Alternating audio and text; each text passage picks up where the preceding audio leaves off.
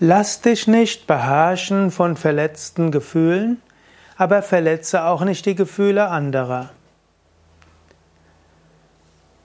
Freiheit ist ein Ideal im Yoga. Freiheit heißt natürlich zum einen, dich zu befreien von allen Identifikationen, zu erkennen, dass du das höchste Selbst bist. Freiheit heißt aber auch, dass du dich nicht von Gefühlen beherrschen lassen willst, insbesondere nicht von verletzten Gefühlen. Die Stoiker sprechen von der Würde des Menschen und sie sagen, es ist unter der Würde, einem Menschen Herrschaft über dich zu geben, der, der dir nicht wohlgesonnen ist. Wenn du dich von verletzten Gefühlen beherrschen lässt, gibst du einem anderen Menschen Macht über dich. Warum willst du das tun? Das Gesetz, das Gebot der Würde wäre es, befreie dich von verletzten Gefühlen. Jemand mag deinen Beitrag nicht anerkennen, jemand mag dich gekränkt haben, jemand mag eine nicht mitfühlende Sprache gesprochen haben. Was stört es dich? Ignoriere das, lerne dich davon zu lösen. Manche Menschen sind so leicht verletzt, ihre Gefühle so leicht kränkbar.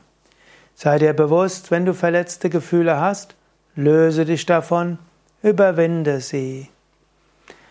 Ein Yogameister hatte mal gesagt, ein Schüler braucht auf dem spirituellen Weg einen Guru, der ihm hilft, spirituell zu wachsen, der ihm hilft, seine Fehler zu zeigen. Oder wenn er keinen persönlichen Lehrer hat, braucht er Gegner, die seine Gefühle kränken, um ihm zu zeigen, wo er ist. Wenn du Menschen hast, die deine Gefühle kränken, ist ein Zeichen, da musst du noch arbeiten, da musst du voranschreiten. Angenommen, du identifizierst dich nicht mit deiner Haarpracht, dann macht es dir nichts aus, wenn jemand sagt, ah, deine Haare sehen aber komisch aus oder der andere hat viel schönere Haare. Wenn du dich nicht damit identifizierst, kein Problem. Wenn du dich aber identifizierst als toller Yogalehrer und jemand sagt, ich gehe jetzt zum anderen Yogalehrer, der unterrichtet besser als du, das sitzt vielleicht. Gekränkte Gefühle, verletzte Gefühle.